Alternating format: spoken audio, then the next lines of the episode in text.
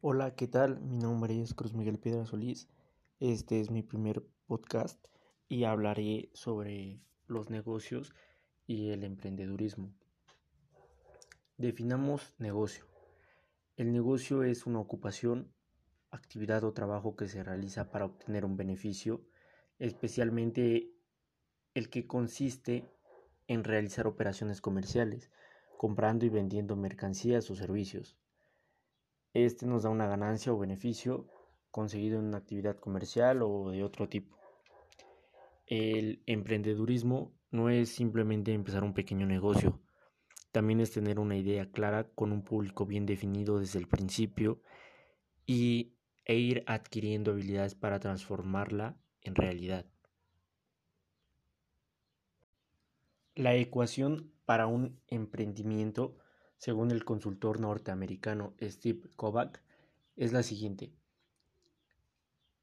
Emprendedor más capital, esto es igual a productos más clientes, nos da un resultado que es el negocio.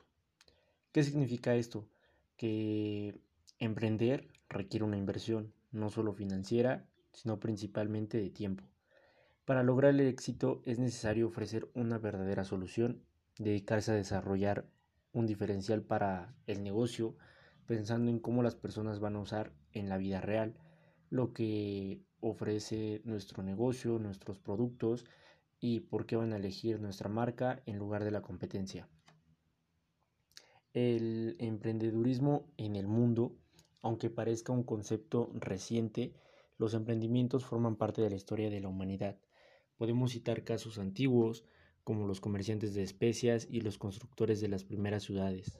Por ejemplo, con el comienzo de la revolución industrial en el siglo XVIII, el espíritu creador e inventivo conquistó a las sociedades y en la actualidad se estima que actualmente hay unos 582 millones de emprendedores en el mundo. Como referencia, podemos pensar en Henry Ford, quien presentó su innovador modelo de producción en masa mientras comercializaba vehículos para uso popular, o Walt Disney, quien creó la primera película de animación y con base en sus obras también construyó un famoso parque temático. En los años más recientes también es posible encontrar otros buenos ejemplos. Uno es el de Steve Jobs, quien revolucionó la interfaz gráfica para computadoras personales y desarrolló numerosos aparatos y aplicaciones con características innovadoras. También podemos mencionar a Emily Weiss, quien empezó escribiendo un blog de belleza por simple pasatiempo y acabó construyendo un imperio de belleza con su marca de cosméticos y cuidado de la piel Glossier. Emprender en México. México tiene el primer lugar entre los países de América Latina con el mejor entorno para los emprendedores.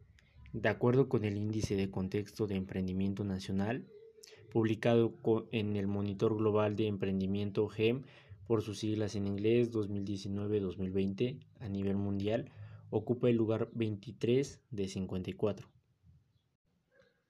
De las 12 variables que califica el NESI, los puntajes más altos para México son su infraestructura pública, que esto es de un 7.08, ya que las normas culturales y sociales tienen un 6.09, la educación a nivel superior para el emprendimiento 6.04 y el funcionamiento del mercado interno 4.76.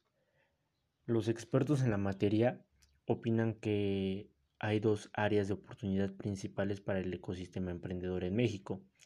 El primero está relacionado a la investigación y el desarrollo, y el segundo a las políticas gubernamentales en torno a la burocracia. De acuerdo con datos del Instituto Nacional de, Estadísticas y Geografía, INEGI, en México hay más de 4 millones de pymes, las cuales representan el 99.8% de empresas en todo México. Además, las pymes en México generan el 52% del Producto Interno Bruto y contribuyen con el 72% de los empleos en el país. Otros datos que valen la pena resaltar sobre el ecosistema emprendedor en México son el 40% de los emprendedores mexicanos tienen entre 22 y 35 años, el 90% de los emprendedores usan su dinero o el de su familia para financiar sus negocios. Dos de cada diez emprendedores en México son mujeres y la principal razón que lleva a los emprendedores al fracaso es la falta de estructura y planeación en su negocio o la ausencia de educación financiera. También existen diferentes tipos de emprendimiento. Uno de ellos son los negocios escalables. Los emprendimientos escalables son empresas que comienzan pequeñas, pero que tienen una gran proyección de crecimiento a corto y mediano plazo. Se trata de empresas con modelos de negocios repetibles y escalables desde el principio. Estos negocios tienen la ventaja de que pueden atraer el interés de los inversores de capital de riesgo, inversiones que son imprescindibles para lograr la rápida expansión que requieren estas empresas. Rappi es un ejemplo palpable de este tipo de emprendimiento. Hasta el año 2018 había recibido casi 500 millones de dólares de fondos de inversión. Recientemente recibió una inversión de capital de mil millones de dólares del grupo japonés SoftBank. Gracias a estas inyecciones de capital, Rappi ha podido escalar su modelo de negocio en cada país en el que opera.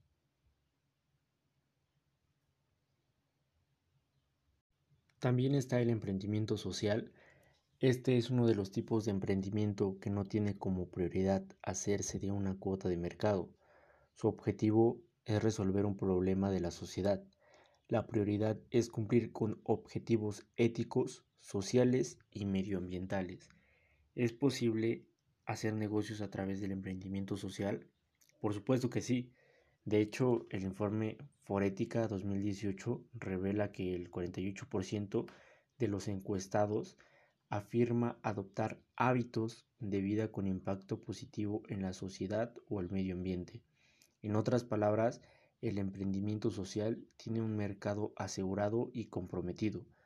Bendita Aurora es un ejemplo del emprendimiento social la empresa vende artículos de estética fabricados a mano por mujeres víctimas del conflicto armado y de la violencia intrafamiliar. Además, utiliza ingredientes naturales en todos sus productos. También está el negocio innovador.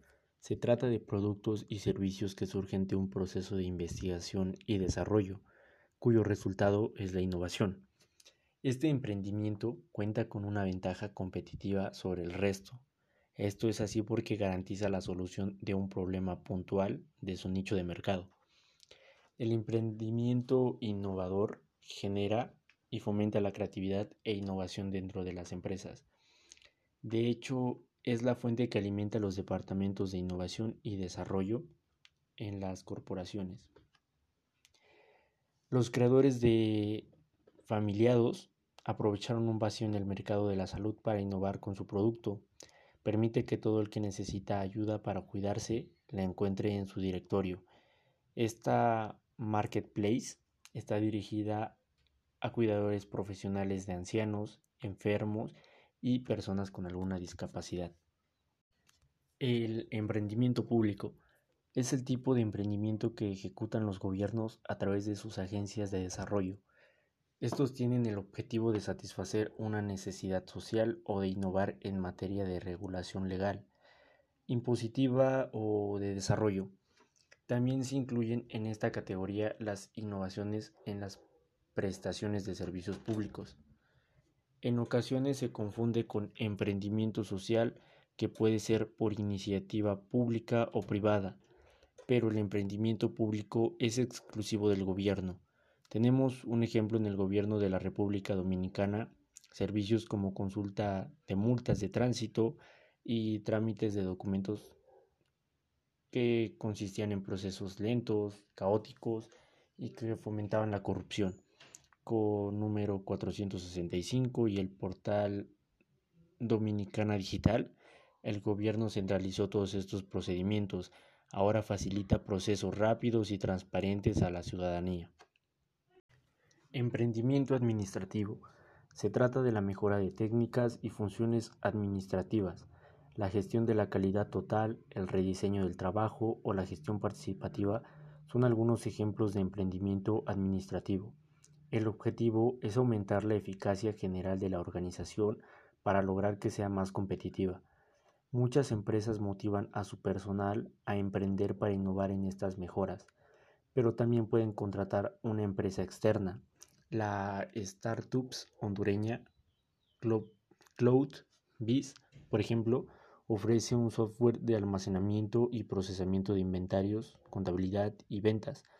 Está disponible a través de una aplicación móvil. CloudBiz ayuda a emprendedores y microempresarios a gestionar sus negocios a bajo costo. Según Caro, Caro L, existen otros tipos de emprendimiento, imitativo, individual, masivo, privado y en masa. Sin embargo, los cinco citados son los principales ya que los demás no guardan mucha diferencia entre sí. Una innovación que solucione un problema del mercado puede caer en la categoría de emprendimiento social, privado e individual a la vez. A continuación les comentaré las 10 empresas más valiosas del mundo y cuáles son las 5 que lideran en América Latina. Apple sigue liderando la lista de las empresas más valiosas del mundo según los análisis del mercado hechos por las consultoras financieras. Y aunque hay tantos indicadores como maneras de medir el valor de una empresa que transa en bolsa, uno de los más utilizados es el que construye Standard Poor's Financial Service. Según este indicador, después del gigante tecnológico cofundado por Steve Jobs, viene Alphabet Inc., la multinacional matriz de Google que además incluye bajo su paraguas a otras firmas de biotecnología, salud y telecomunicaciones. Sigue en la lista en orden decreciente Microsoft, Amazon y Facebook. Un poco más abajo irrumpe el sector financiero con Berkshire Hathaway, la, la administradora de fondo dirigida por el multimillonario Warren Buffett, conocido como el maestro de Wall Street. Le siguen Johnson y Johnson, fabricante de dispositivos médicos, productos farmacéuticos y de cuidado personal, JP Morgan Chase y Co., una de las empresas de servicios financieros más antiguas del mundo, Exxon Mobil Corp., petrolera estadounidense y Bank of America, holding bancario las que lideran en América Latina. La primera de la lista de las empresas más valiosas de América Latina es la Compañía de Bebidas de las Américas, Anview, una firma de Brasil que nació de la fusión entre Antártica y Brahma y que unos años después selló una alianza con Interbrew, convirtiéndose en una de las mayores cerveceras del mundo por volumen de ventas. La siguen el conglomerado financiero Itaú Holding, con sede en Sao Paulo, que aumentó sustancialmente su valor después de asociarse con Unibanco. La lista la complementan la petrolera brasileña semipública Petrobras, de propiedad mayoritariamente estatal. La compañía Vale de Río 12 Vale, que opera en los sectores de minería, logística, energía, siderúrgica y petróleo, además de Bradesco, una de las mayores bancos privados de Brasil y de América Latina en activos totales.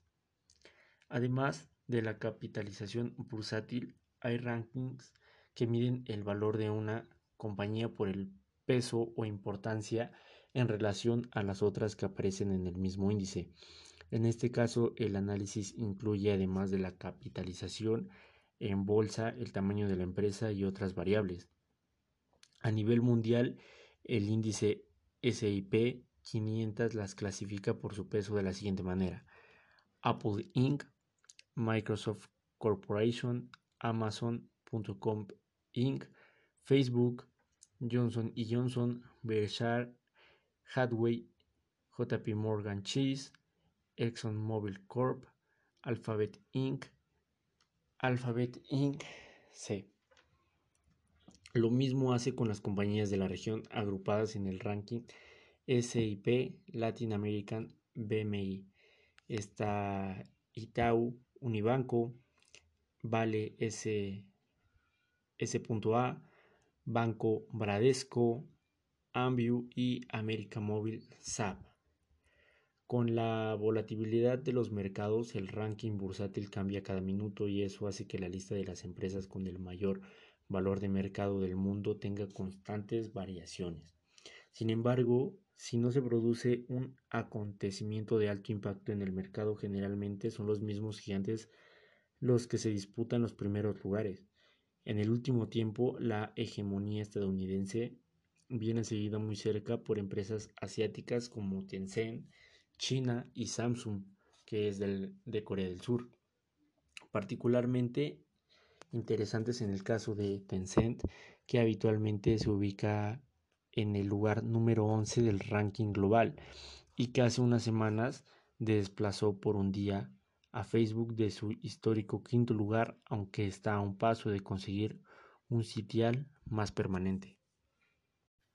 Este tema es un tema bastante amplio ya que también podemos encontrar algunos libros sobre el emprendimiento, sobre los negocios,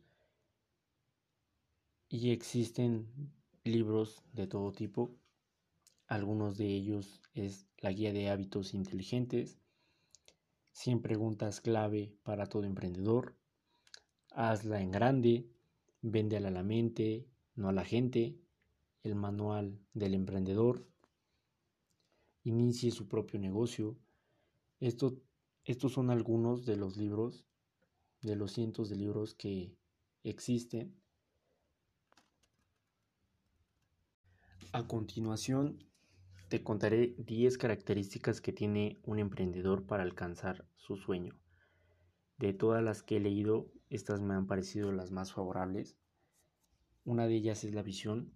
Un emprendedor ha de tener una visión de negocio especial un olfato, un instinto que le permita anticiparse al mercado para poner en marcha un negocio que realmente satisfaga las necesidades de un público objetivo. Iniciativa. De la misma manera, un emprendedor debe llevar la iniciativa por bandera. Una persona que se plantee continuamente nuevas propuestas, mejoras y oportunidades esto es determinante para que el producto o servicio que se desarrolle sea totalmente innovador. Pasión. Un emprendedor sin pasión por lo que hace no tiene ningún sentido. Al emprendedor tiene que entusiasmarle lo que está llevando a cabo y creer en su proyecto, ya que de ello también dependerá su éxito o fracaso. Debe tener una firme apuesta y defender con pasión su idea. Ambición. Cualquier proyecto que se emprenda ha de ser ambicioso y quien lo lidere también. Tener claro qué queremos conseguir y después plantearnos cómo lo vamos a lograr ayudará al emprendedor a ver el camino con mayor claridad. Liderazgo. Un, una startup o proyecto emprendedor necesita de un buen líder que tenga una capacidad de influencia especial y que sepa conectar con sus trabajadores. Ello significa que el líder de equipo será capaz de comunicar las ideas de manera brillante, hasta el punto de generar motivación, así como explotar las mejores virtudes de cada uno de los que forman parte del equipo. Que sea resolutivo. Otra cualidad del buen líder y por tanto del emprendedor es la capacidad de resolver los inconvenientes o problemas de una manera rápida y eficaz. Esto es muy importante ya que en un proyecto que acaba de nacer lo normal es que vayan apareciendo diferentes situaciones que pondrán de manifiesto la necesidad de alguien que tenga esta cualidad. Que sea creativo. El emprendedor también tiene que tener una mente innovadora y creativa. Un profesional cuya inspiración no tenga límites precisamente para idear un proyecto innovador, resolver con cierta creatividad posibles problemas o incluso plantear alternativas que nada tengan que ver con lo comúnmente conocido. Asertivo, mostrarse seguro de sí mismo y hacérselo ver al resto, esta faceta es muy importante, ya que el emprendedor dejará ver su seguridad en confianza en sí mismo, al mismo tiempo que le permitirán no dar rodeos y orientarse a sus objetivos ya planteados. La capacidad de aprendizaje. Es necesario tener una buena actitud tanto para lo bueno que vendrá como para lo malo. Aprender día a día de los aciertos y de los errores es otra de las grandes cualidades que ha de tener un buen emprendedor. Y por última, que sea optimista. Ser positivo ayudará al emprendedor a convertir las amenazas en oportunidades. Asimismo, favorecerá a cumplir con el resto de cualidades, ya que permitirá afrontar con una mejor actitud ante cualquier adversidad, además de desarrollar una mentalidad constructiva.